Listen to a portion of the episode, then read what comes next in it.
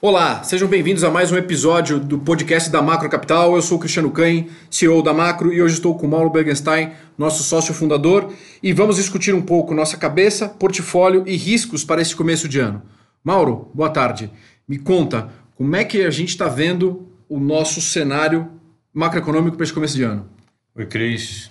A gente continua com uma visão bastante construtiva com relação à recuperação da economia global a gente acredita que os estímulos monetários e fiscais vão continuar conosco por um bom tempo. Isso significa também juros baixos nos países desenvolvidos por um longo período de tempo. A gente acha que é bem factível que haja uma aceleração dos processos de vacinação, quase todos os países já começando.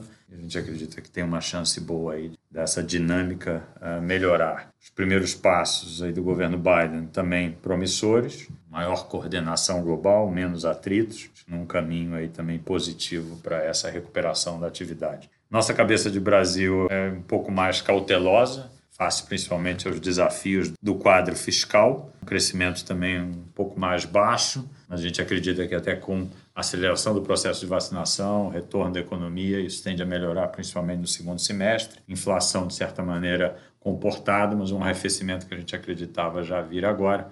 Acho que vem aí um pouco mais para frente, aí depois de maio, junho. Com relação à agenda das reformas, muita coisa aí no, no pipeline, a gente é um pouco mais cético com relação à real profundidade que essas reformas, em sendo aprovadas de fato, trarão ah, mas é sempre bom torcer que algumas dessas expectativas sejam corroboradas. Perfeito.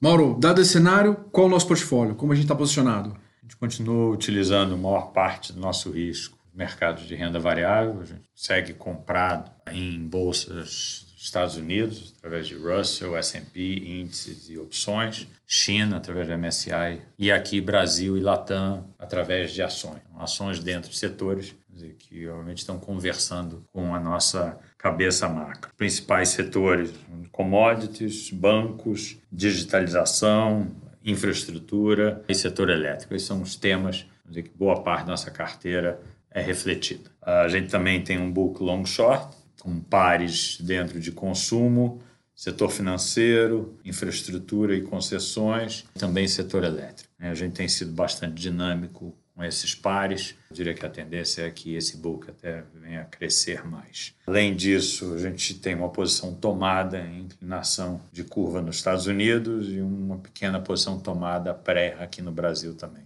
Na parte de commodities, uma posição comprada em óleo e cobre e em moedas estamos taticamente zerados nesse momento, mas olhando aí níveis para eventualmente voltar com algumas das posições que até a gente vinha carregando até poucas semanas atrás. Esse é basicamente Perfeito. o nosso portfólio. Christian. Ótimo.